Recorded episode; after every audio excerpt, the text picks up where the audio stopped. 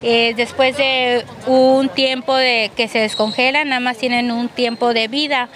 Entonces, por esa razón se tienen que aplicar lo más pronto posible. Entonces, llegaron el día de ayer y se tiene que iniciar la jornada de vacunación el día de hoy. Entonces, se pretende que vacunemos a todos los adultos mayores el día de hoy. Agregando la funcionaria que estas vacunas fueron destinadas para las segundas y primeras dosis en su aplicación. Es la segunda dosis que se les está aplicando para cubrir el esquema de vacuna. Eh, se le está aplicando a los que se le aplicaron su primera dosis el, el 12 de marzo y los que hicieron falta que le aplicaron su, dos, su primera dosis el 25 y 26 de febrero. Asimismo explicó que es probable que con la gestión en puerta se logre conseguir más vacunas para las personas que le hagan falta su primera vacunación. Se va a hacer la gestión para que nos puedan mandar un nuevo lote para poder ese, aplicar esas primeras dosis al resto de los adultos mayores que hagan falta. Por último, comentó que para que las personas mayores de 60 años estuvieran tranquilas, solicitó que los abuelitos fueran acompañados por sus familiares bien hidratados, descansados y con la aplicación de sus tratamientos médicos al acudir a sus vacunas. Por eso igual les recomendamos de que no vengan a hacer fila desde la madrugada, porque eso igual es una de las es una de las causas que igual los adultos mayores se puedan sentir mal porque no están bien descansados, porque no tomaron sus alimentos, no desayunaron o hasta porque no están bien hidratados o no tomaron sus medicamentos en tiempo y forma. Entonces, esto igual hace que los adultos mayores igual a veces se nos descompensen o puedan sufrir algún tipo de desmayo.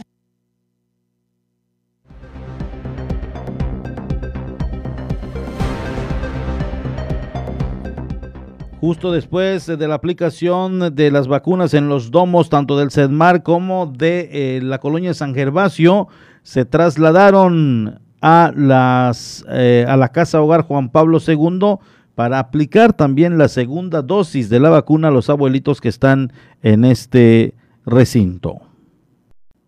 Autoridades de la Secretaría de Salud atendieron a los abuelitos de la Casa Hogar Juan Pablo II. Tras aplicar la segunda dosis de la vacuna contra el COVID-19, mencionó Lourdes Tericita Pinto Tiveros, directora del asilo Juan Pablo II. Ya hoy fue la segunda toma de los abuelitos, incluyéndome yo, que también soy abuelita. Y, este, y desde luego, pues más que agradecidos, todos se portaron muy bien, todos... Eh, el doctor me comentaba que son unos abuelitos muy sanos, muy tranquilos, no tienen ninguna situación de salud que pudieran poner en riesgo su vida. Añadiendo Pinto Antiveros que luego de la aplicación de la vacuna no tuvieron una reacción negativa debido a los cuidados alimenticios que tienen en la casa hogar. No hubo ni, ni cambios para mal ni para bien. Ellos están muy bien alimentados, tienen sus descansos, tienen sus colaciones, están súper bien hidratados. Entonces yo creo que eso ayuda a que pues el desenvolvimiento en su vida diaria pues esté correctamente funcionando, ¿no? Como te digo, son abuelitos pues ya, ya que tienen cierta edad y hay que tener cierto cuidado con ellos, toman todos, toman medicamentos, pero pues eso hace que cuando tomar sus medicamentos en sus tiempos y formas y con su buena alimentación, pues llevar una vida más tranquila. Por último comentó que la casa hogar continúa pese a la pandemia ante el compromiso existente de parte de las personas que los cuidan.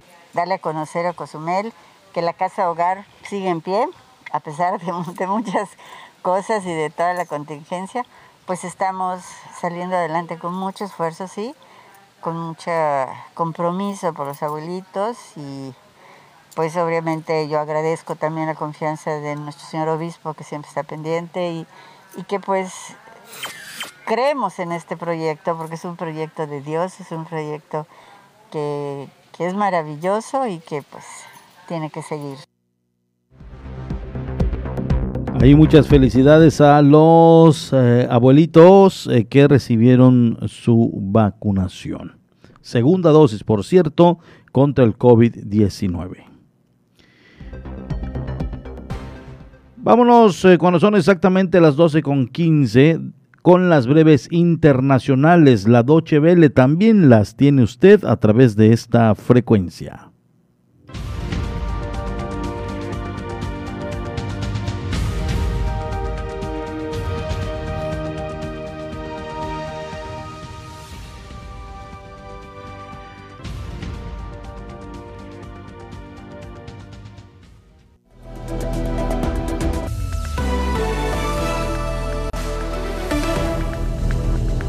El gobierno de Haití, liderado por el primer ministro Joseph Jout, renunció al poder.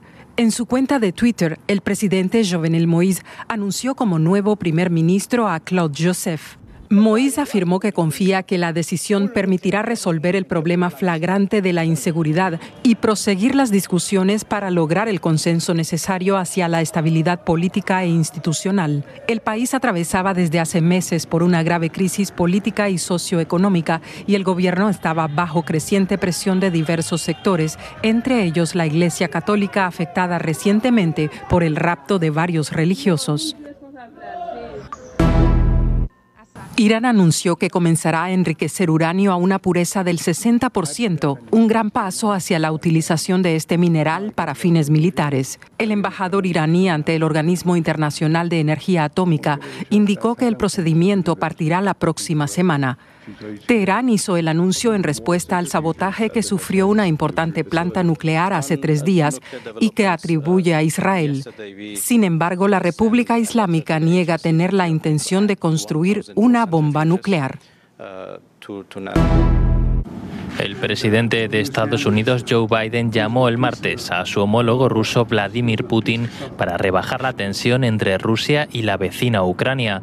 Biden se sumó a la postura de la OTAN y rechazó la acumulación en los últimos días de tropas rusas cerca de la frontera, un gesto que ha generado inquietud en Occidente. Según Estados Unidos, el número de efectivos rusos está en su nivel más alto desde 2014, cuando estalló el conflicto con los separatistas prorrusos. Corea del Sur ha condenado el anuncio de Japón de vertir agua radioactiva tratada de la central nuclear de Fukushima y anunció que estudiará la posibilidad de entablar un litigio internacional en contra del país. Tokio, por su parte, afirma que verter el agua en el Océano Pacífico es seguro y esencial para el desmantelamiento de la planta nuclear devastada por un tsunami en 2011. Se espera que la operación comience en 2023. La India registró este miércoles casi 185 mil nuevos casos diarios de COVID-19, un récord en esta segunda ola y que acumula ya casi 14 millones de contagios. A pesar del empeoramiento de la situación, cientos de miles de hindúes participaron del mayor festival religioso del mundo, que consiste en bañarse en el río Ganges, sagrado en este país, para lavar sus pecados.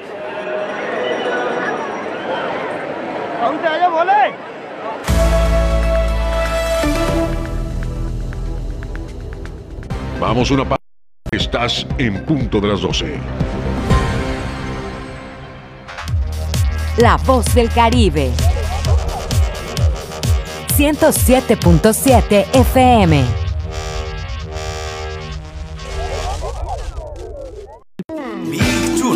Combínalos como quieras. Churros más grandes y más ricos. Ven y prueba nuestros más de 30 centímetros de sabor. Deliciosos, crujientes y recién hechos. Big Churro. Combínalos como quieras.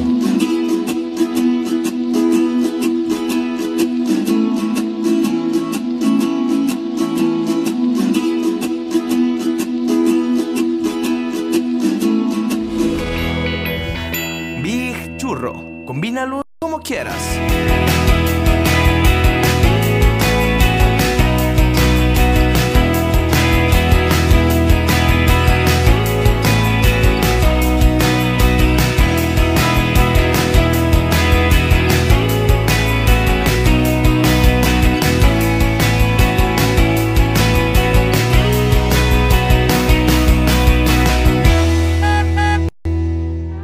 La voz de la cantautora Camila Moreno, que canta la poesía de las calles del siglo XXI, donde transita el feminismo cyborg. Nos escuchamos este domingo a las 10 de la noche en la Hora Nacional. Crecer en el conocimiento, volar con la imaginación. Esta es una producción de RTC de la Secretaría de Gobernación. A las mujeres no se nos acosa, a las mujeres no se nos toca, a las mujeres no se nos viola, a las mujeres no se nos mata. Desde hace muchos años las mujeres mexicanas empezamos a romper el silencio, a dar la lucha por la igualdad, la dignidad, la vida, por un México más justo. Sabemos que aún quedan muchos obstáculos, pero también los vamos a romper. No nos van a detener.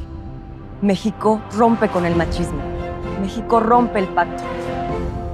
Movimiento Ciudadano. En Morena seguimos haciendo historia y estamos listos para seguir luchando por un país más justo e igualitario. Nos mueve la fuerza, el entusiasmo y las causas de la gente para demostrar de nuevo que el pueblo es el que manda y juntos consolidar la cuarta transformación. Este movimiento le pertenece a millones de corazones unidos en un mismo sentimiento, el compromiso de transformar a México. Juntos vamos a defender la esperanza.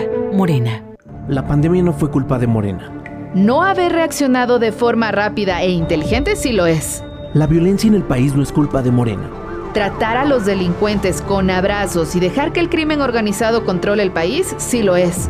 La crisis económica del 2020 no fue culpa de Morena. No haber evitado que más de un millón de negocios cerraran sí fue culpa de Morena. Pone un alto a Morena y a la destrucción de México. Vota PAN. La cuarta transformación se siente en todo México, en cada hogar, en cada sonrisa, en la semilla que toca nuestra tierra, en la mirada de los más sabios. La transformación se siente en nuestra historia y en el futuro construyéndose con más oportunidades.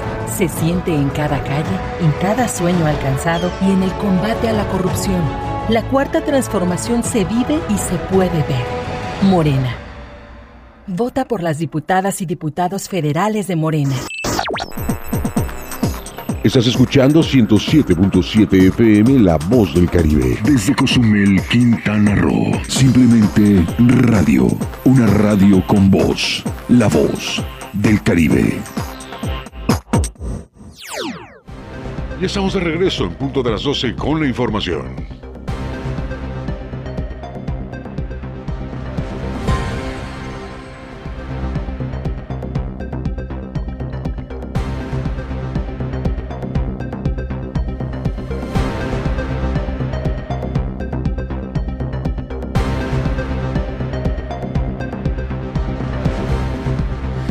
Gracias a todas las personas que nos están sintonizando. Fíjese que se ha dado a nivel nacional, lo ha manejado mucho Milenio, lo han manejado también algunos otros medios eh, de impacto nacional, el tema de Félix Salgado Macedonio.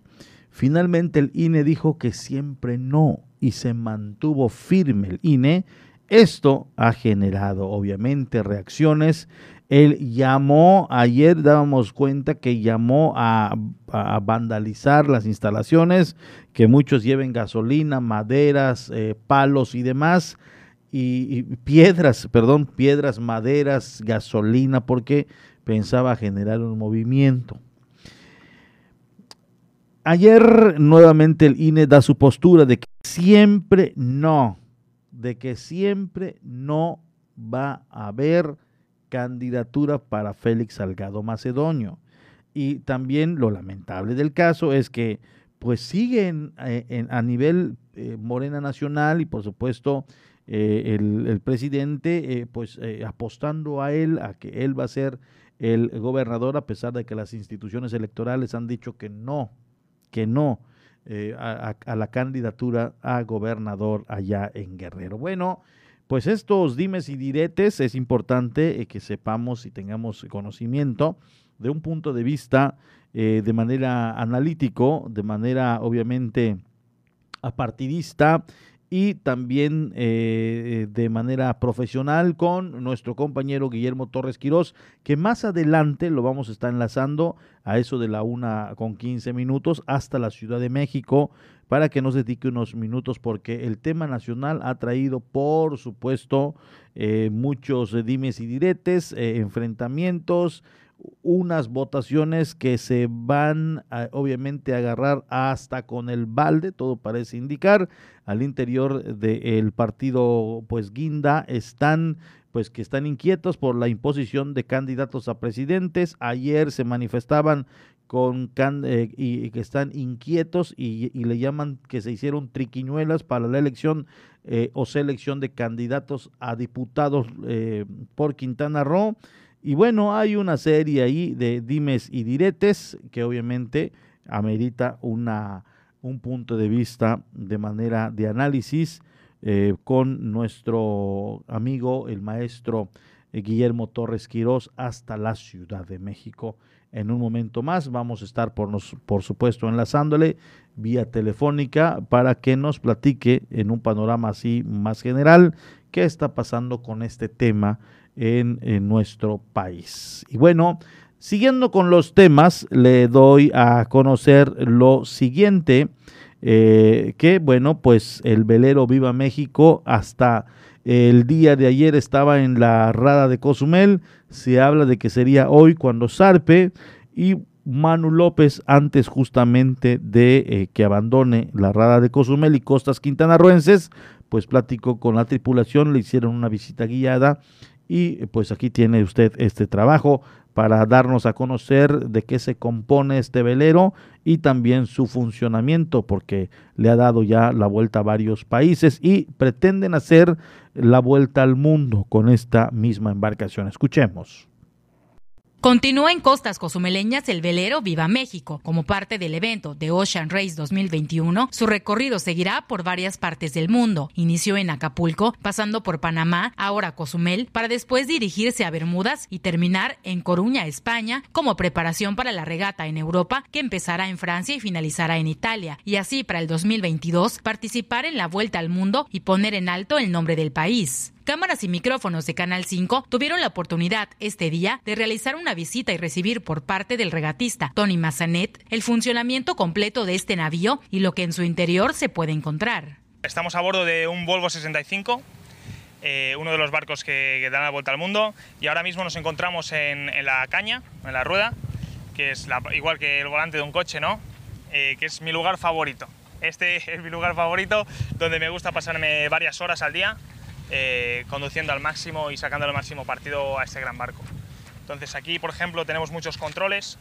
Aquí podemos controlar la escora del barco con estos botones. Puedo controlar la quilla, que es la parte de abajo del barco, que tiene un peso, y puedo elegir si mover el peso y entonces... Eh, bastante complicado, ¿no?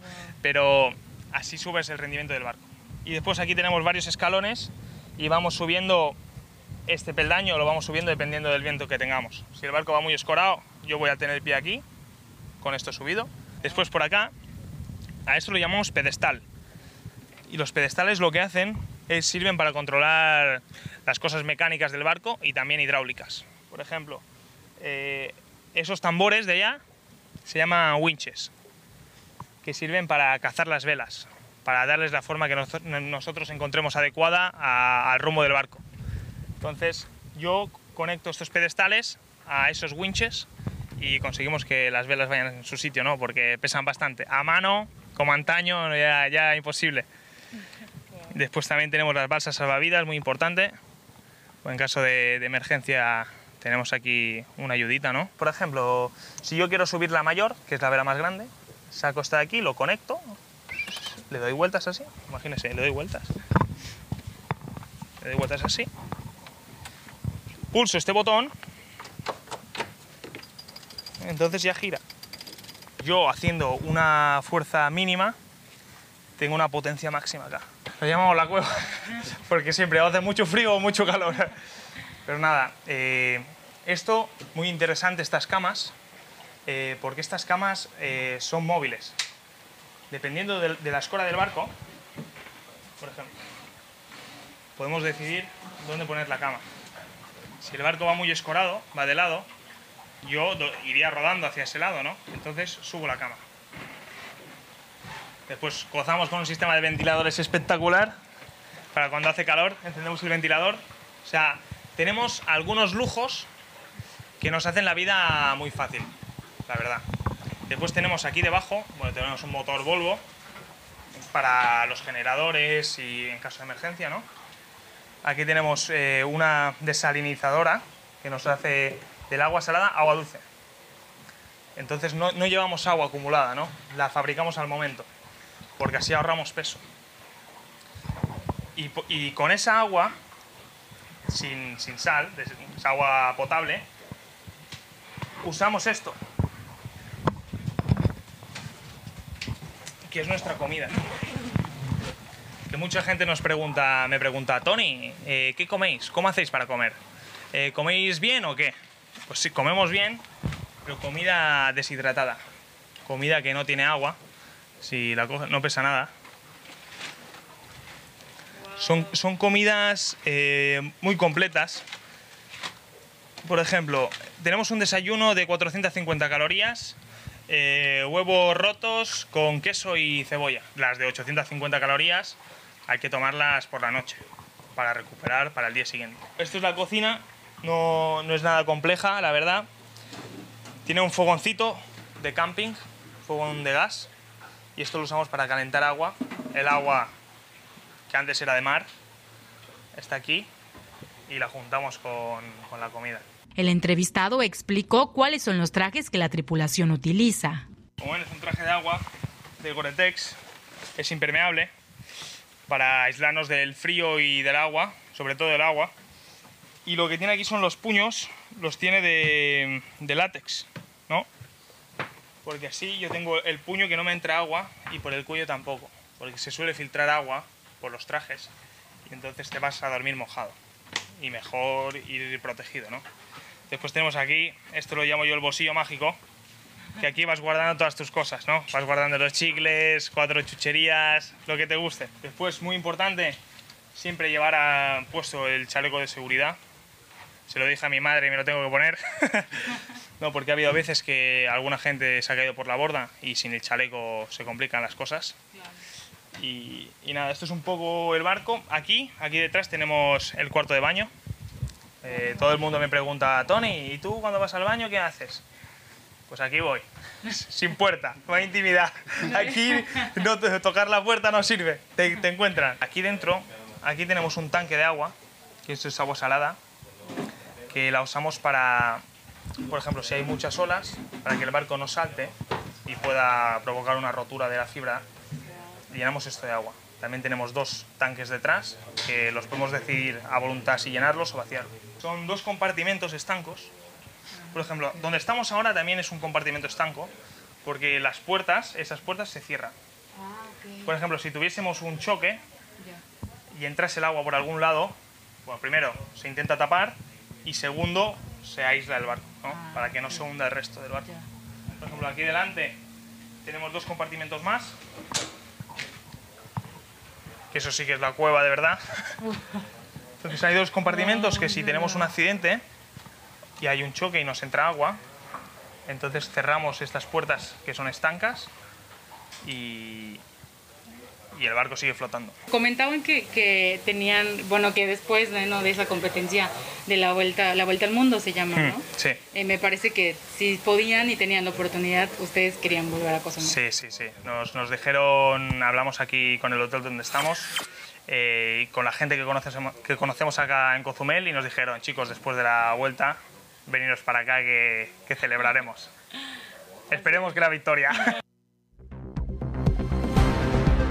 Allá está, y bueno, Manu López nos hizo esta entrega muy interesante. En ocasiones llegan este tipo de embarcaciones y no tenemos ni la menor idea de cómo funciona. Y bueno, en estos breves minutos pudimos a usted mostrarle eh, la operación, de qué se compone y eh, de cómo viven esta tripulación. Son siete hombres, tres mujeres. Bueno, en el caso de las mujeres, pues ha de ser un poco más difícil acoplarse eh, por los espacios que tienen, eh, que necesitan y demás. Pero bueno, allá está. Muchas gracias a todos los de la tripulación que obviamente nos recibieron y dieron toda esta explicación para nuestros radio escuchas.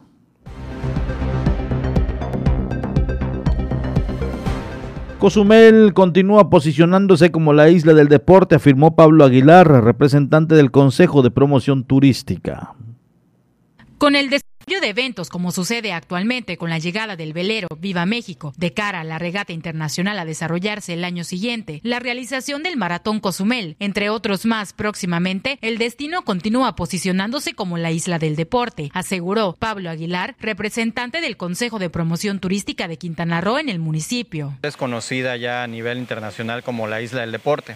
En este sentido, obviamente, cada acción, cada actividad que se vaya sumando obviamente la oferta turística, deportiva que podemos desarrollar acá en Cozumel es muy importante. Yo comenté que hace algunos años ya se tenía un proyecto similar, justamente que Cozumel sea parte de los puertos donde se desarrolla este tipo de competencias, porque le da un exposure a nivel internacional sumamente importante, ¿no? Y obviamente mientras más de estas actividades se puedan ir atrayendo, pues mayor beneficio habrá en término económico, independientemente de las pues, la promoción turística o las menciones que se llevan a nivel internacional. Añadió la promoción del destino continúa a través de campañas y la visita de influencers. Pero sí continuamos con visitas de influencers, continuamos con las ferias internacionales en las cuales se tiene presencia, igual se tienen pues todas las campañas de marketing que se estarán desarrollando pues en lo que resta del año en beneficio de todos los destinos y, obviamente el irnos sumando como en estas actividades, eh, pues en las acciones que se van desarrollando de manera local. Y, la idea es obviamente, como platicamos hace un momento, mantener ese dinamismo en beneficio del destino. Afirmó, vienen noticias buenas para la isla ante la proximidad del verano, donde la recuperación económica de Cozumel estaría mejorando con la llegada de más vuelos.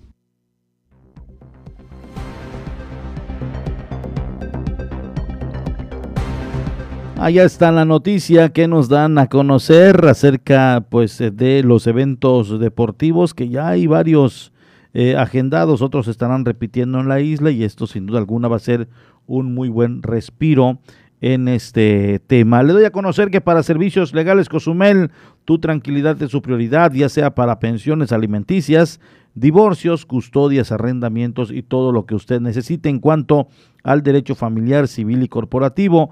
Visítalos en su página de Facebook como Servicios Legales Cozumel o en la calle 6 Norte entre 10 y 15 Avenida Colonia Centro o bien llama al número telefónico 987-688-1632 de 9 de la mañana a 4 de la tarde. Eh, manejan facilidades de pago y precios especiales para cozumeleños. Menciona este anuncio y la primera asesoría es completamente gratuita. Servicios Legales Cozumel.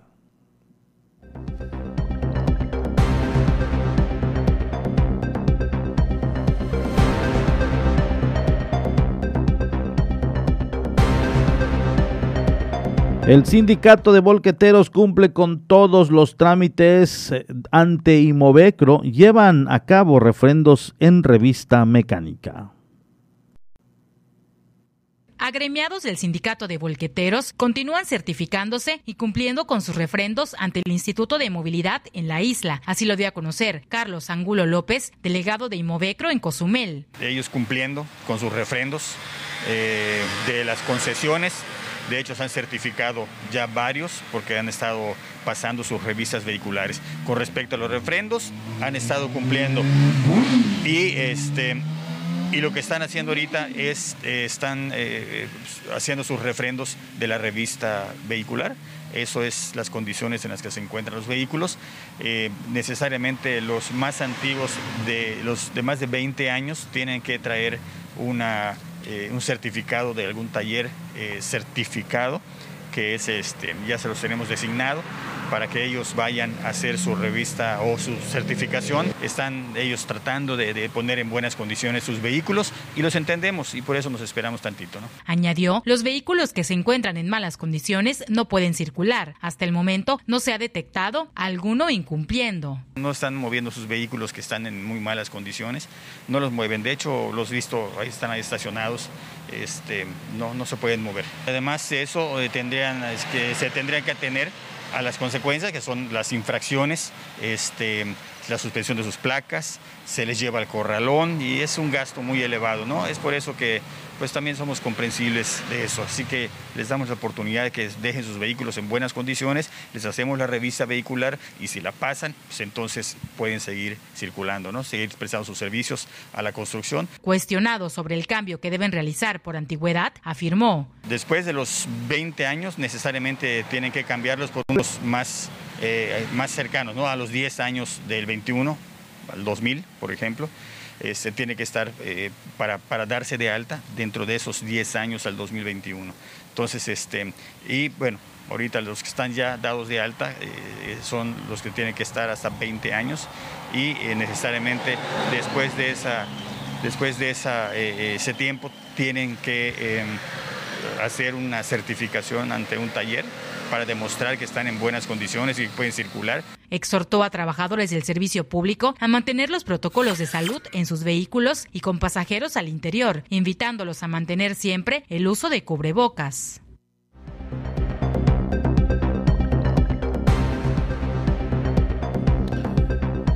Nos vamos vía telefónica con Manuel López. Primeramente, platicar de este eh, suceso que obviamente lamentamos y que conmocionó a la comunidad el asesinato de una persona y el aseguramiento del presunto homicida.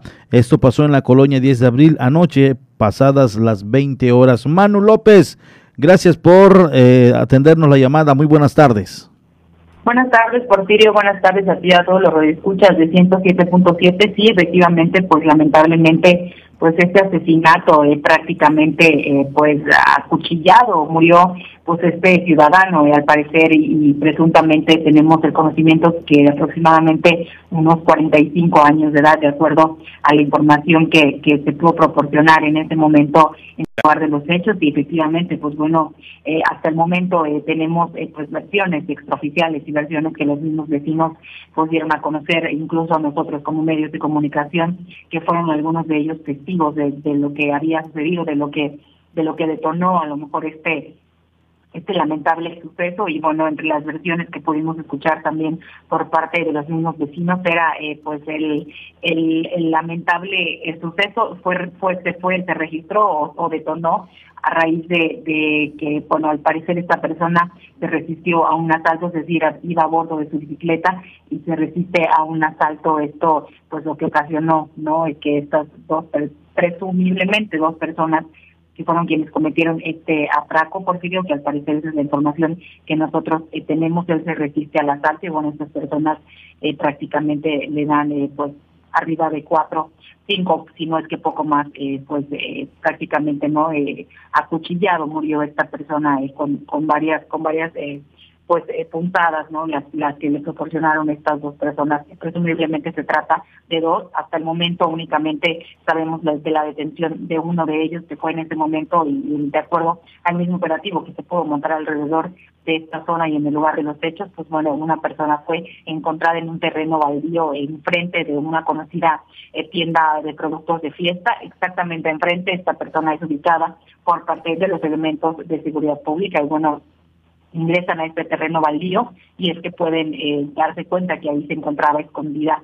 esta persona que fue afortunadamente Porfirio también gracias a, los testigos que vieron a esta persona entrar al terreno baldío, esconderse en este sitio. Te repito, había pues muchas personas, muchos testigos en el lugar quienes eh, afirmaban que esta persona se había eh, pues dado la fuga, prácticamente había eh, corrido y se había escondido en un terreno baldío y fue así como se logró ubicar primeramente a una persona quien presuntamente es el homicida, uno de los homicidas de esta persona. Fue llevado a los separos de seguridad pública y también ya tornado a la Fiscalía General del Estado, es la información que tenemos hasta el momento y bueno, también de acuerdo a, lo, a la misma información que nos pudieron proporcionar en el lugar de los hechos, que a un lado de la bicicleta en la que iba esta persona que lamentablemente fue asesinada en la noche de ayer había un cuchillo en la parte de al lado Porfirio y también fue encontrado uno más en la escuela secundaria federal que está a escasos eh, metros del lugar de los hechos. Y que bueno, eh, al parecer se trataba de dos de dos eh, presuntos asesinos. Eh, hasta el momento, te repito, solo se pudo ubicar a uno de ellos. Eh, hasta el momento es el presunto asesino de esta persona. El, el otro, al, hasta el momento, se encuentra prácticamente desubicado, prácticamente se dio a la fuga. Desde ese momento se hablaba de un tercero, de, de un tercer eh, pues asesino Porfirio o, un tercer o una tercera persona que también participó eh, presumiblemente en este pues en este lamentable hecho eh, bueno también no no se ha dado información al respecto de que si se trataba de dos personas o se trataba de tres hasta el momento es la información que te podemos proporcionar. Hasta ahora únicamente fueron encontradas dos armas blancas, es decir, dos cuchillos los que estaban en diferentes partes de esta zona y hasta el momento, pues bueno, la única persona que fue detenida después de haber sido encontrada en un terreno baldío fue esta este joven eh, de aproximadamente 22 años, de acuerdo a la información que pudimos eh, obtener presuntamente se trata de uno de los que pues, participó en el asesinato de esta persona la noche de ayer. Presuntamente, hasta que la autoridad diga lo contrario. Manu, en el tema de las heridas, eh, se hablaba de cuatro, de dos, de diez. ¿Qué se supo al respecto? Eh, hasta el momento, Porfirio, lo único que sabemos es que se trataba de más de Sí fueron arriba de cuatro las heridas que esta persona tenía en el cuerpo, era prácticamente pues eh, tirado en el en el piso, lo vimos vimos de acuerdo a las imágenes que se pueden observar, incluso ahí en el momento en el momento y, hasta donde pudimos nosotros observar con medios de comunicación que tampoco eh, teníamos eh, acceso porque de acuerdo a, toda la zona que estaba acordonada era un poco complicado no poder tener pues la, la información más certera, únicamente fue por comentarios de los mismos testigos. Además, Porfirio, de que déjame eh, comentarte que habían unos jovencitos que estaban eh, transitando por esa zona, que fueron quienes tuvieron eh, pues la oportunidad en ese momento de, de, de, escuchar, de, de, darse cuenta de que algo estaba sucediendo. Ellos escuchan a esta persona gritar y es así como alertan a algunos vecinos de los gritos que esta persona estaba pues estaba prácticamente haciendo en ese momento a la hora de estar recibiendo estas pues, eh, pues estas lesiones por parte de estas personas, de al parecer fuera, fueron eh, los testigos los que dieron aviso también al número de emergencias 911, precisamente porque estaban viendo que estaba siendo pues víctima esta persona. Lamentablemente tiempo después pues ya perdió la vida. Cuando la ambulancia llega ya al lugar de los hechos esta persona ya no contaba con signos vitales lamentablemente pero testigos afirman que fueron más de cuatro eh, la, pues, las lesiones que le causaron a esta persona Porfirio. Hasta el momento esa es la información que te podemos proporcionar. Eh, presuntamente eh, sabemos que se trataba de ese número de, de lesiones, presuntamente sabemos de acuerdo a, la detención, presuntamente se trata de, este, de, una de las personas involucradas en el asesinato, pero, pero como bien eh, lo mencionamos, son versiones extraoficiales, todo se habla eh, presuntamente porque hasta el momento no tenemos la información correcta. Manu, en el caso, en el caso de la marcha que hoy se convocó eh, por parte de los médicos, ¿qué nos cuentas al respecto? Así es, Porfirio, precisamente eh, también eh, en punto de las nueve de la mañana eh, varios eh, médicos, incluso quienes trabajan en el sector privado, por llamarlo de alguna forma, hospitales privados, quienes también incluso escuchábamos en voces de algunos de ellos que también trabajan directamente pues con, con los pacientes, algunos de ellos son en, en, médica dental, algunos de ellos se trata de medicina general, y así como ellos habían varios, realmente pudimos observar a muy pocos, Porfirio, además, eh, algo que, que también ellos mismos eh, lo comentaban, hicieron ahí la invitación eh, extensiva a todos los médicos que aún no han recibido la vacuna COVID-19, que se dieran cita ahí en el Hospital General para poder ser parte de esta manifestación. Nos comentaban que originalmente querían ellos hacer una marcha para poder, pues, por así que salir del Hospital General, caminar hacia el malecón para poder, eh, pues bueno, también manifestarse, por, porque hasta el día de hoy no han recibido ni siquiera la primera dosis de la vacuna COVID-19 y bueno, esa era eh, la intención que ellos pues tuvieron en algún momento de poderse manifestar. Lamentablemente la participación eh, prácticamente fue muy poca, vimos de alrededor de unas de unos seis siete médicos aproximadamente en el lugar no se pudieron ver más lamentablemente ellos mismos lo afirmaban y lo comentaban existía mucha apatía por parte de los de los demás médicos que a pesar de tampoco haber recibido eh, la vacuna eh, sabemos y de acuerdo a lo que nos mencionaron eh, los mismos médicos hay un gran número todavía de, de, trabajadores de la salud que aún no han sido vacunados y ellos están solicitando precisamente esto. Ellos están muy cerca también de los de los pacientes y muchos de ellos de acuerdo a lo que nos comentaban y de acuerdo a sus mismas experiencias me han visto llegar a, pues, un gran número de personas con enfermedades respiratorias y eso por supuesto que representa también un peligro para ellos. Por eso están eh, solicitando de nueva cuenta. Recordarás que anteriormente también se manifestaron, bueno, intentaron y repitieron en esta ocasión eh, lo propio. Eh, en esta en este momento no se pudo hacer una marcha, no se pudo hacer una manifestación completa, te repito, de acuerdo a lo que ellos nos mencionaron, por el número eh, tan escaso que se tuvo de personas, eh, de asistentes en el lugar en donde se había eh, pues propuesto realizarse esta manifestación, pero ellos dieron su punto de vista, nos dieron a conocer que ellos están solicitando únicamente que no se divida el, sector salud, que no se divida pues de, primera de primera fila, luego de, de segunda, ellos están pidiendo que todo sea pues equitativo, todo sea conjunto y que ellos también como como trabajadores de la salud y como personas cercanas ya a los, pues ahora sí que a los, a, pues a los enfermos en el momento que también sean vacunados, porque también pues es importante que ellos estén protegidos ya contra el COVID-19, sabiendo que, pues bueno, tienen eh, constante presencia de pacientes y muchos de ellos, te repito, llegan con enfermedades eh, pues eh, que tienen mucho que ver con los síntomas relacionados a este virus.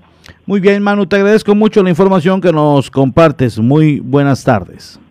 Gracias, Porfirio. Buenas tardes. Allá está nuestra compañera Manu López.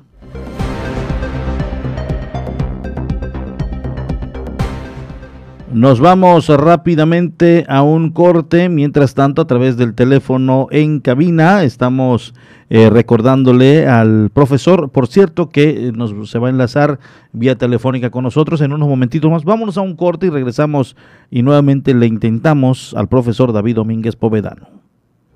Vamos a una pausa. Estás en punto de las 12.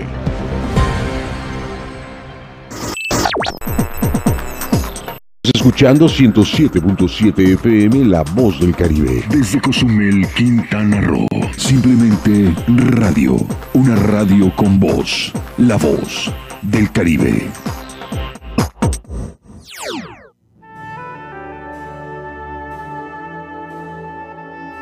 Proyecto Misericordia les da la bienvenida a la hora de la misericordia. ¿Cuánto amo a las almas que han confiado en mí totalmente. Haré todo por ellas. Vengan a mí todos los que están fatigados y agobiados, y yo los aliviaré. La hora de la misericordia. Acompáñanos de lunes a sábado a partir de las 4 de la tarde, aquí en La Voz del Caribe. Y recuerda repetir constantemente, Jesús, en ti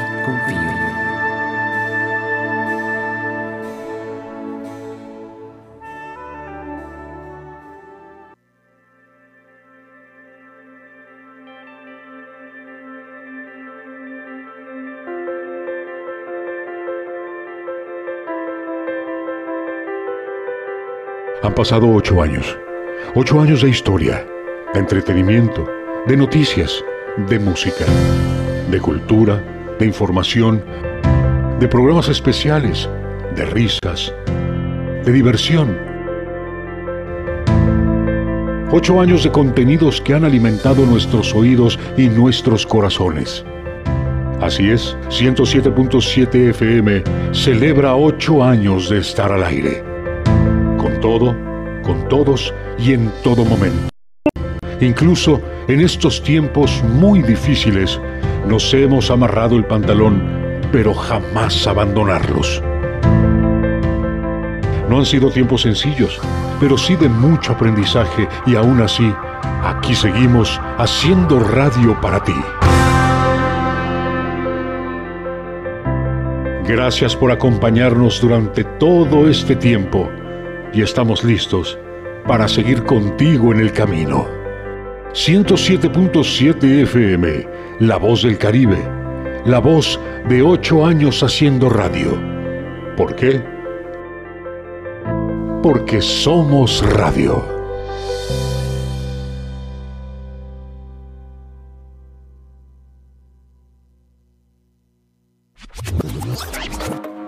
Hola, ¿qué tal? Soy Aida Ramírez. Te invito a escuchar The Best Ones.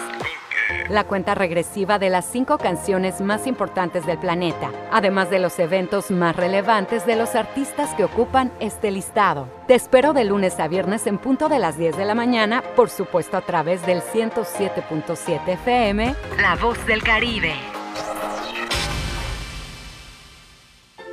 El coronavirus es un bicho pequeñito con que provoca que la gente se enferme y se sienta malita.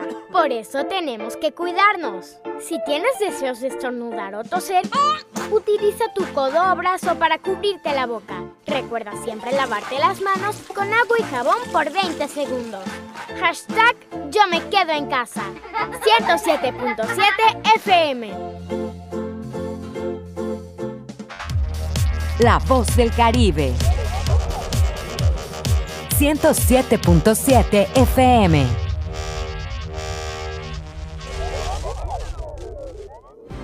Ya estamos de regreso en punto de las 12 con la información.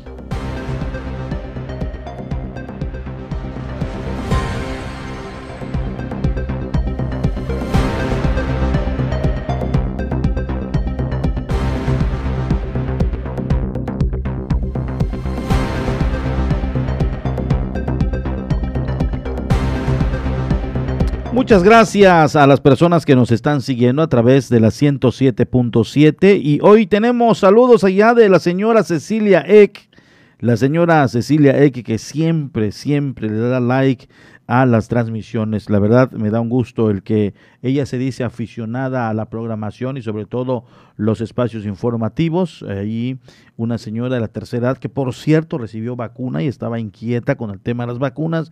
Finalmente ya tiene ahí las dosis y está muy contenta. Muchas felicitaciones por recibir la vacuna contra el COVID-19 y también agradecidos el que nos esté escuchando. El mejor, te mando todas las bendiciones del mundo, Steffi Canul. Y bueno, se está reportando aquí la jefa, aquí se está reportando la patrona, está siguiendo la transmisión. Muchas gracias. En un ratito más la vamos a ver allá en la casita. En estos momentos está justo ahí y agradezco el que siga la programación. Muchas, muchas gracias. Y por supuesto que es un halago y un honor el saber que también se informa a través de este mismo espacio informativo. Y eh, pues allá está. En un ratito más la vamos a saludar personalmente. En cuanto eh, al profesor David Domínguez Povedano, en cuanto ya lo tengamos, si es que hoy nos puede atender la llamada, con mucho gusto lo vamos a estar haciendo eh, para platicar de otros temas. O si no, eh, mi estimado Amauri, también nos podemos ir ya con nuestro compañero Omar Medina, allá en Felipe Carrillo Puerto. Y también tendremos pendiente una llamada con Guillermo Torres y también con Sandy González porque hoy hay actividad, hay entrega de constancias a candidatos, a candidatos de eh, los eh, presidentes municipales y presidentas, a los candidatos a presidencias municipales de nuestro, de nuestro estado, que habrán votaciones en junio y obviamente en unos días más va a comenzar el trabajo de proselitismo. Se habla que de acuerdo a la ley electoral será hasta el próximo 19 cuando inicie formalmente las campañas.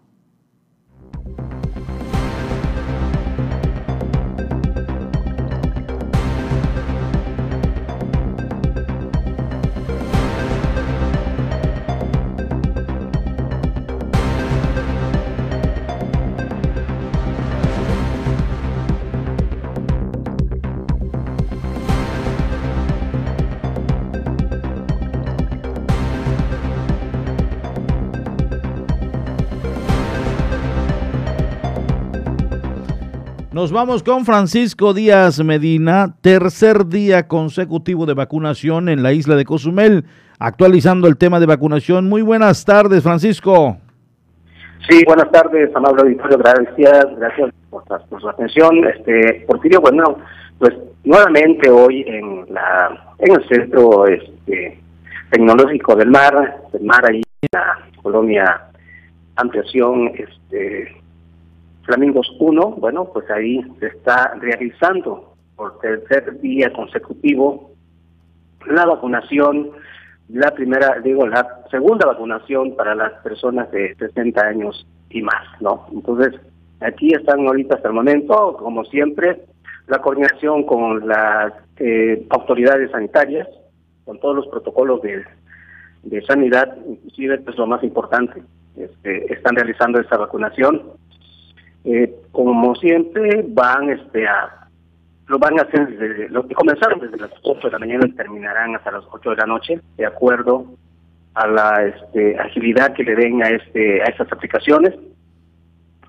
Y pues conforme también a pues la letra de cada persona, de, la primera letra de su nombre, eh, de acuerdo al escenario, bueno, así lo están haciendo ahorita. Eh, todos protegidos bajo el tomo de esta institución médica, pues para evitar fuertes golpes de calor a los viejitos. Están siendo, llegaron acompañados por sus familiares y pues hidratados, hidratados estos señores, fue lo que dio a conocer el gerente Gutiérrez, la eh, coordinadora de los programas federales y pues ahí están, ahí están, este Porfirio, eh, recibiendo esta vacunación por este tercer día. Se espera que hoy, hoy concluya, según mencionó eh, Gerardo Gutiérrez. Muy bien, eh, porque también lo mencionaba eh, la misma Geraldi, Geraldili Gutiérrez, que las vacunas no pueden esperar demasiado tiempo, tienen un procedimiento ahí de manejo y obviamente tienen que darse prisa en el tema de la vacunación. Ya es hoy último día por la cuestión logística, por la cuestión de medicamentos, Francisco. Así es, este, pues con este sumo cuidado están realizando la, actividad, eh, sobre todo porque, bueno, este, ya ahorita en esta hora pues ya el calor está sumamente alto y el domo, a pesar de tener una buena ventilación, una frescura, pues estos medicamentos, esto, estas vacunas tienen que ser aplicadas, pero en la voz de ya, pues para que vaya, no vaya a tener alguna situación que afecte a, pues, a tan valiosa eh, vacuna que se está aplicando para las personas este, adultas mayores. Muy bien, Francisco, muchas gracias por la información que nos compartes. Muy buenas tardes. Buenas tardes. Allá tienen a Francisco Díaz Medina, quien está eh, justamente en estos momentos eh, recabando información.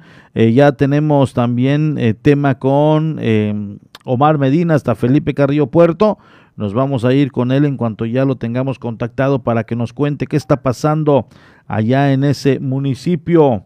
Ese municipio enclavado en la parte central del estado de Quintana Roo, es decir, em, es decir, allá en el corazón de la zona maya.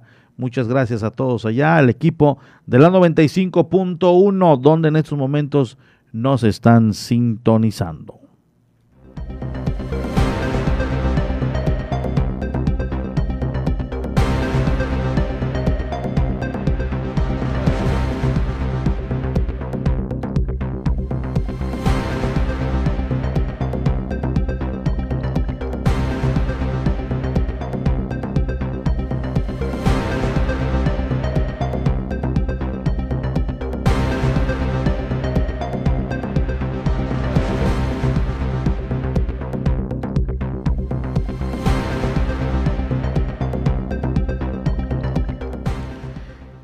En otro tema les digo que pese a la baja matrícula que se observó este año en las inscripciones, el Centro Tecnológico del Mar podría reactivar sus clases presenciales para este año 2021.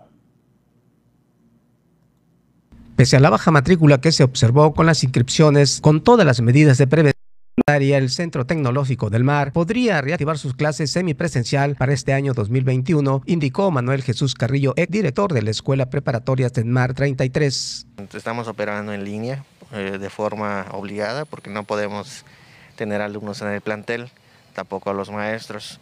Eh, nosotros implementamos una estrategia tecnológica con la aplicación Google y bajamos este, en todo lo que es eh, las aplicaciones para la educación a distancia virtual. Eh, como tú sabes, este, pues ha tenido cierto éxito en algunas escuelas, aunque también ha tenido un impacto en familias que no tienen el recurso tecnológico para poder conectarse a las clases en línea. todo eso ha impactado en el número de, de estudiantes que asisten, digamos, de forma virtual en las aulas que tenemos preparados en Google Meet, que es la aplicación y por ende hemos visto decrecer la matrícula eh, en estos últimos tres semestres que, se ha, que ha durado la pandemia. Añadiendo que derivado a la pandemia, el indicador académico, a diferencia del año 2019, se tiene un 17% menos, aunque se espera que las próximas clases del periodo 2021-2022 se logre una explosión demográfica de alumnos. Para empezar, eh, el indicador académico comparado al año 2019, antes de la pandemia, nos indica que tenemos un número negativo de menos 17% de alumnos que se han inscrito al plantel. Como te comentaba hace unos momentos, eh, sin embargo, sabemos que no siempre vamos a estar así por la cuestión de la pandemia. Se espera que para el ciclo escolar 2021-2022 haya una gran demanda de los servicios educativos, sobre todo de aquellos muchachos que no han podido conectarse a clases y por lo tanto nosotros vamos a empezar una serie de, de actividades semipresenciales o híbridas, como se conocen, toda vez que los docentes ya están en planes de tener la, la vacuna. Entonces, vamos a idear estrategias para tener a los alumnos semipresenciales en las clases y por ende pues vamos a tener una explosión demográfica de alumnos de nivel media superior que estén eh, acudiendo a, a, los salones. Por último, comentó que tras existir la herramienta tecnológica de trabajo y derivado al cuadro de vacunación mexicana que se tenga hasta el año 2022, implementarán una serie de estrategias de dos días, la tecnología y semipresencial. Nosotros tenemos la herramienta tecnológica que acabo de, acabamos de mencionar. Nosotros no la vamos a descartar del todo eh, hasta que el cuadro de vacunación esté completo hasta el año 2022, que es lo que se supone que toda la población mexicana debe estar vacunada. Este, nosotros vamos a implementar una serie de estrategias de dos vías, que es la tecnológica y la semipresencial. Eso es algo ineludible que creo que todas las instituciones de media superior o de básica van a implementar en algún momento.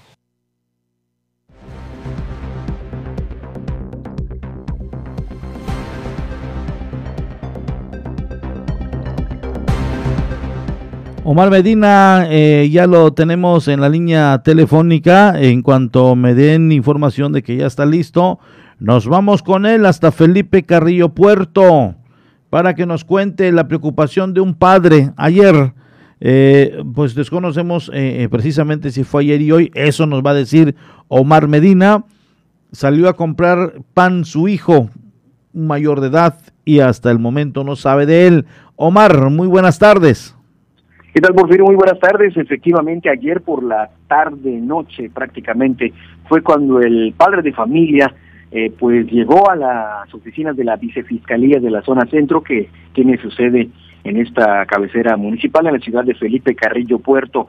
Sin embargo, eh, pues su hijo eh, pues lleva desaparecido ya varios días. Él narró que desde el domingo 4 de abril salió de su domicilio, se dirigió a una panadería eh, eh, y ya no regresó. Esto obviamente eh, pues le extrañó al habitante de la comunidad de Chunjuju, ellos son de la zona maya, el que no haya regresado, que haya pasado tanto tiempo, por lo que después de esto empezó a buscarlo.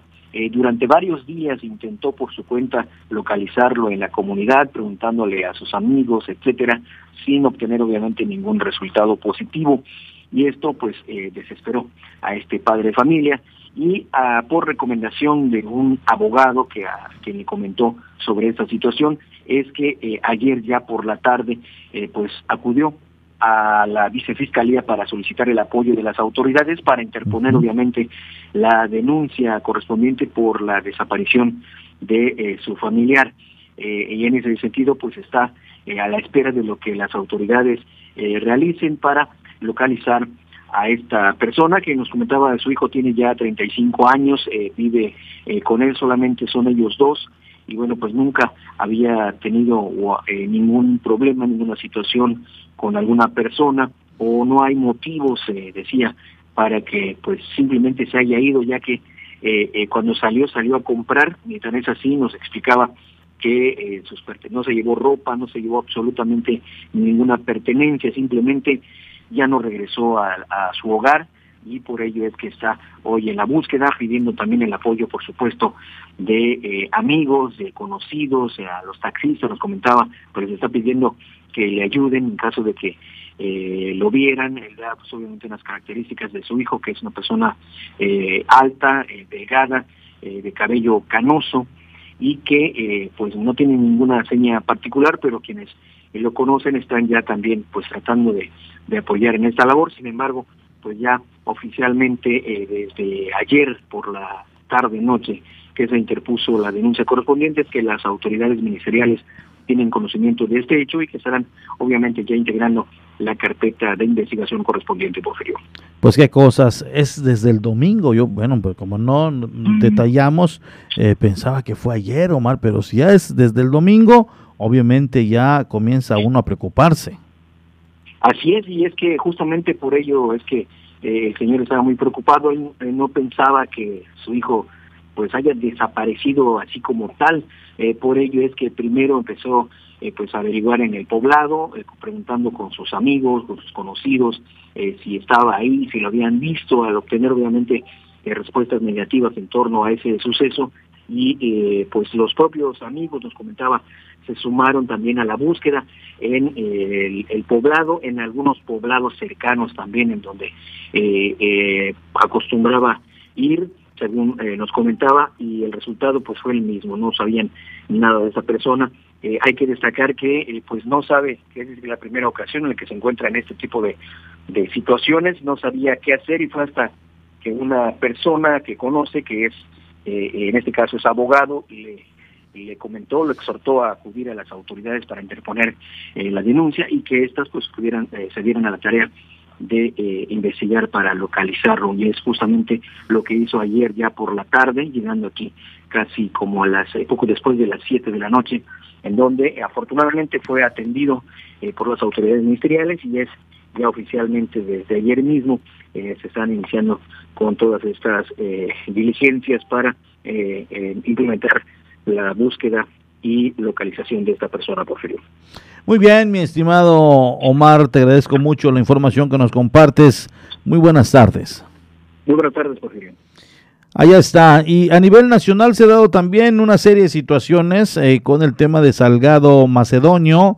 Eh, primero lo frenan en cuanto a la candidatura, posterior viene una serie de apelaciones y también, y nuevamente esto ayer se ratificó. Guillermo Torres Quirós tiene la información desde la Ciudad de México en un momentito más, en cuanto me den la información que ya lo tenemos en línea telefónica nos vamos a enlazar con él hasta la capital del país. El tema es, pues, ¿qué ha pasado? ¿Qué ha pasado con esto de Félix Salgado Macedonio? Lo ratifica el INE, ya se queda sin candidatura y si en un momento dado llamó precisamente para, eh, pues, manifestarse, cuando apenas se iba a tomar una decisión por parte del instituto, ahora que ya lo tomó, ¿qué pasará con Félix Salgado Macedonio?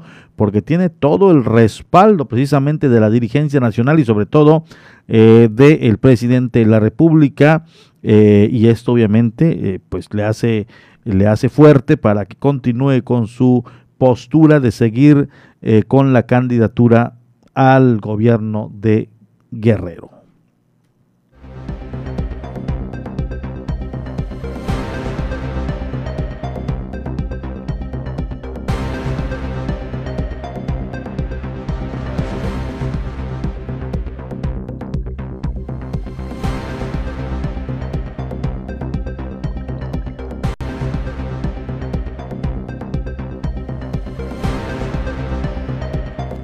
Ha habido una serie de acontecimientos eh, con el tema de Salgado Macedonio y también de otro candidato a gobernador. Em, eh, en un momento dado el INE dijo que no, no van a ser los candidatos. Eh, esto también llegó hasta la Suprema Corte.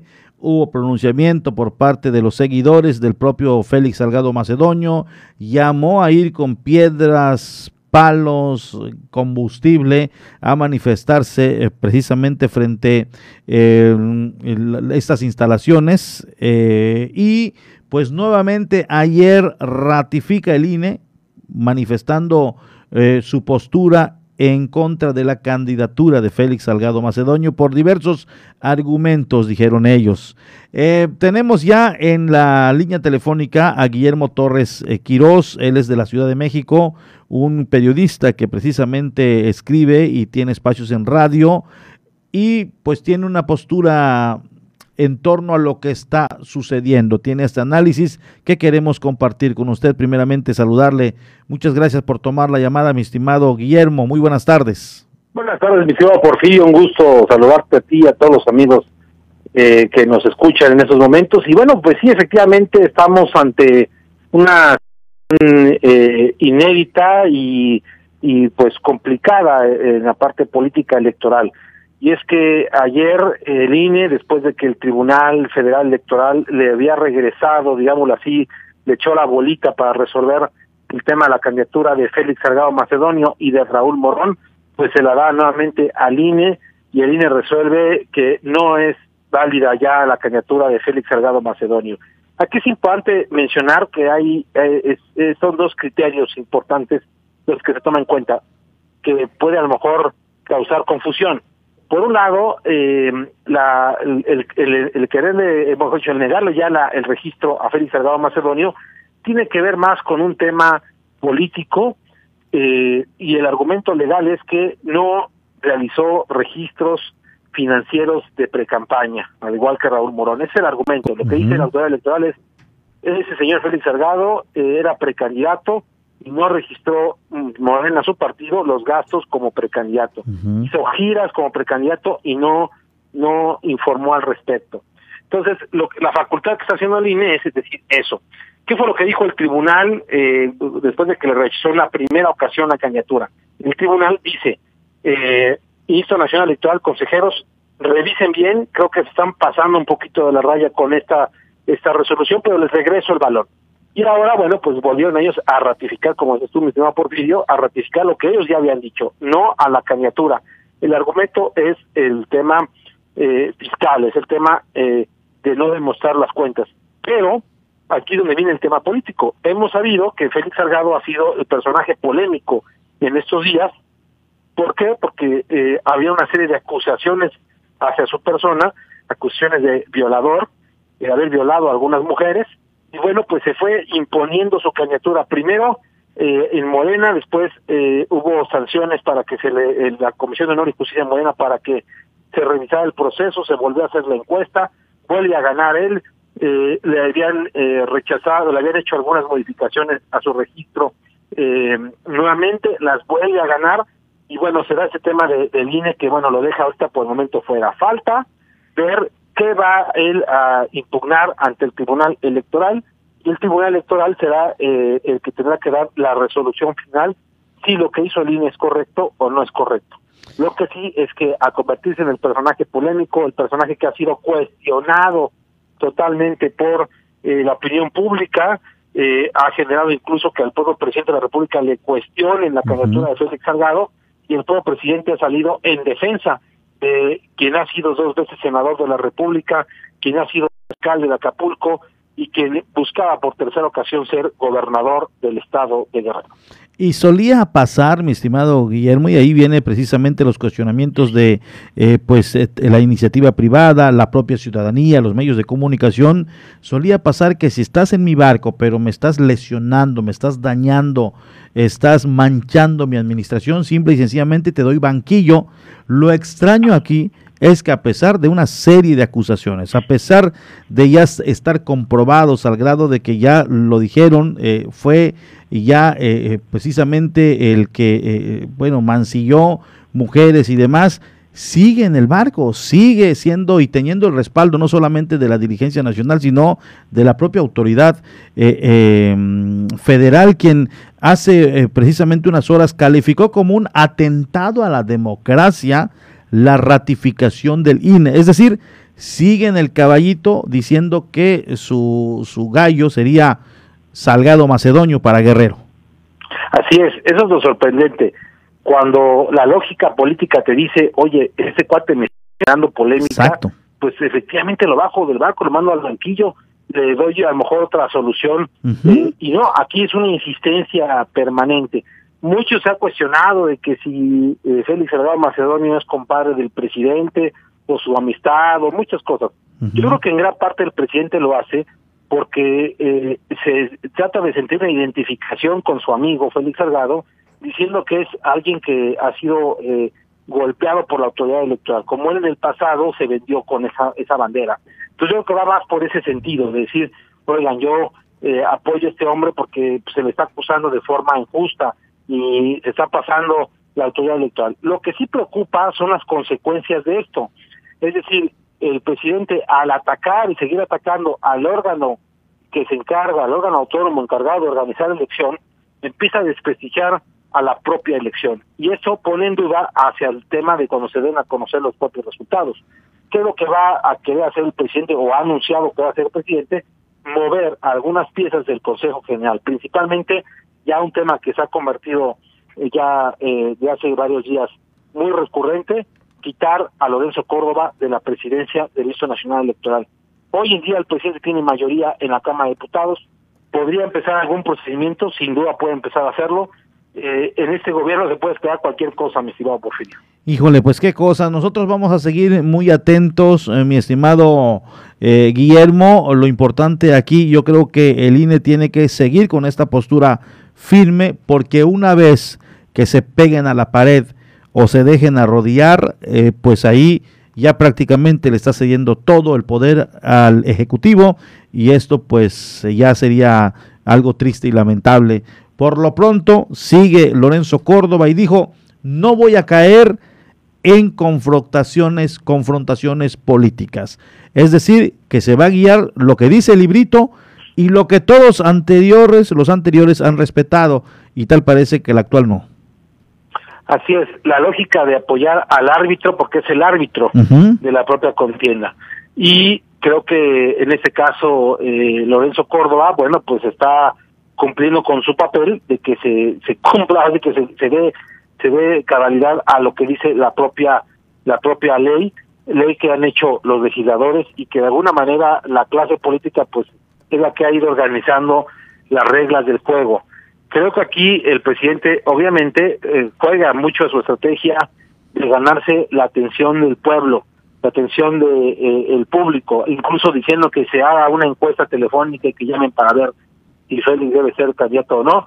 Y bueno, también de rebote, pues está el caso de Raúl Morón, candidato a gobernador de Michoacán, que también está eh, fuera de la candidatura de rebote sobresale para la, la narrativa del observador que sea de Morena y eso es lo que el presidente pues va a tomar como caballito de pelea. Muy bien, Guillermo, te agradezco estos minutos para la 107.7. Estamos también en las plataformas digitales y en Felipe Cariopuerto a través de la 95.1. Te agradezco mucho estos minutos y hablar de estos temas nacionales que, bueno, hablando de ello, eh, precisamente el que se la sabe de todas, todas eres tú. Muchas gracias. Te agradezco. Saludos a todos por allá. Allá está Guillermo Torres Quirós desde la Ciudad de México.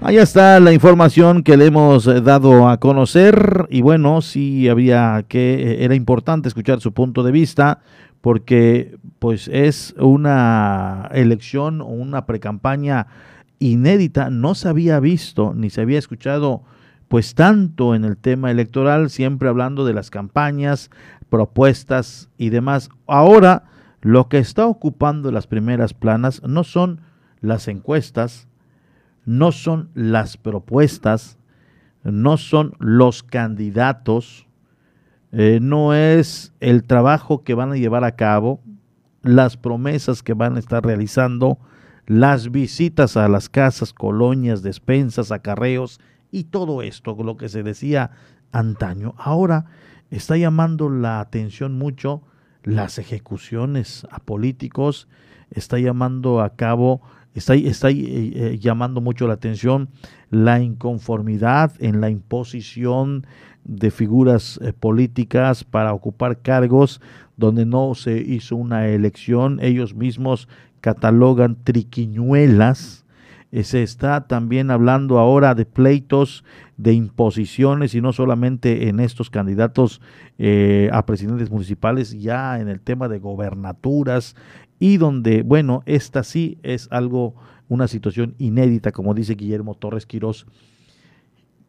Gracias, eh, precisamente vamos a continuar con más información.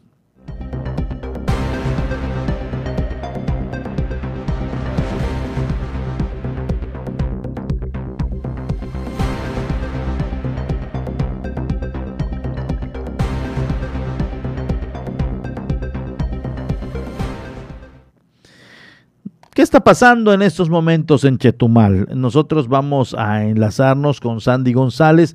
Todavía no se da eh, la entrega de constancia eh, de los personajes. Todavía no se están dando la entrega de constancias, pero todo parece indicar que la agenda dice que hoy los candidatos a presidentes municipales están, estarán recibiendo la constancia.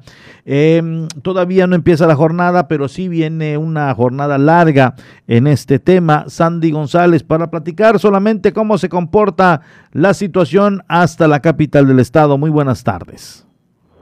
¿Qué ¿Qué tal, Porfirio? Buenas tardes, buenas tardes a todo tu auditorio. Así es, me encuentro en este momento en el Instituto Electoral de Quintana Roo, el YECRO, donde se está llevando a cabo la entrega de constancias a los precandidatos que ya, ah, una vez entregadas las constancias, ya se vuelven ellos prácticamente los candidatos de su partido. Te comento que en este momento dentro de esa institución se encuentra el eh, precandidato Luis Ramero Barranco, al igual que Luis Nabil El Cure Terrazas, los cuales están ya recibiendo su constancia donde pues acredita y habilita más bien este, esa, esta cuestión de ser candidatos. Porfirio, te, te comento que en las próximas horas también va a ser la entrega de los demás eh, precandidatos Primero está la lectura y aprobación en su caso del proyecto de acuerdo del Consejo General del Instituto Electoral de Quintana Roo, por medio del cual se resuelve la solicitud de registro de las candidatas y candidatos independientes que se llevarán a cabo después de estos dos que están dentro de esta institución. Posteriormente se llevará a cabo la entrega de constancias a los candidatos y candidatas de Benito Juárez, encabezados por la planilla eh, del ciudadano Eric Daniel Estrella Mateos en el contexto del proceso electoral 2020-2021. También se llevará a cabo posterior eh, la planilla encabezada por el ciudadano Manuel Antonio Valencia López con el contexto del proceso electoral local 2020-2021. Después están los ayuntamientos de Otompe Blanco, Felipe Carrillo Puerto, José María Morelos, Cozumel, Isla Mujeres, Solidaridad, Tulum y Bacalar, presentados por la coalición Va por Quintana Roo, los cuales estarán recibiendo su constancia aproximadamente como a las 3 de la tarde. Posteriormente tenemos también la entrega de constancias al, a los candidatos y candidatos del Ayuntamiento de Otompe Blanco, Felipe Carrillo Puerto, Cozumel y bueno, los 11 municipios, pero ellos son de la planilla eh, de la coalición Juntos Haremos Historia en Quintana Roo. Después de ello, eh, se entregará a los ayuntamientos de Benito Juárez y Puerto Morelos en cuestión a la planilla eh, del PAM que va por México, los cuales deberán llegar en unos momentos más. También te comento que recibirán su constancia eh, los integrantes y, y candidatos de, de Juntos Haremos Historia de Tulum, finalizando posiblemente como las 7, 8 de la noche de este día miércoles aquí en la capital del estado Sirio. Muy bien, pues es una jornada bastante larga. Nosotros estaremos atentos a través de ti eh, como eh, corresponsal de este medio en la capital del estado de Quintana Roo, allá en Otompe Blanco. Sandy, te agradezco mucho la información. Sí, muchísimas gracias. Gracias, Sandy González, eh, desde Chetumal, desde Chetumal, donde nos está dando pormenores de lo que en estos momentos está aconteciendo. Fíjese que justo hace unos momentos eh, se está publicando a través de plataformas eh, estatales rapiña en la zona maya. Turuba destroza remolque para saquear mercancía, esto en Chunjujub. Armados de picos y barretas, habitantes de la alcaldía de Chunjujub destrozaron la caja desprendida de un camión para robar la mercancía que fue sustraída en su totalidad. Un camión de doble remolque sufrió un percance en la carretera federal 293 anoche, cerca de Chunjujub, cuando el conductor viró de forma abrupta para esquivar a un coche que le invadió el carril. Uno de los remolques se desprendió y quedó semivolcado, aunque intacto. A un costado de la vía, el vehículo y su conductor no sufrieron accidentes. No pasó mucho tiempo antes de que la gente del poblado se enterara del tráiler semivolcado y acudieron en masa a la rapiña, como ya ha sucedido en otras ocasiones. El ver que no había mercancía tirada no fue impedimento para ellos, pues armados con picos y barretas, destrozaron el remolque para saquear las más de 250 toneladas de azúcar eh, que habían en su interior. Así lo dieron a conocer precisamente 25 eh, toneladas, perdón, 25 toneladas que había en su interior para obviamente llevárselo.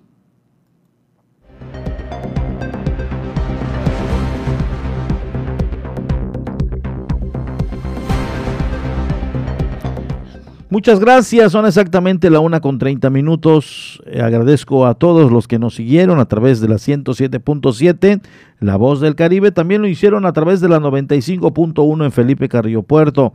De esta manera nosotros ya nos despedimos. Les espero en la tercera emisión de la noticia de la 107.7 FM a las 18 horas cuando se active la noticia, la información en este medio de comunicación. Muy buenas tardes, muy buen provecho Pásela bien. Esto fue en punto de las 12. Porfirio Ancona, con la información más actualizada al momento, noticias nacionales, internacionales y todo sobre nuestra región. Nos escuchamos en la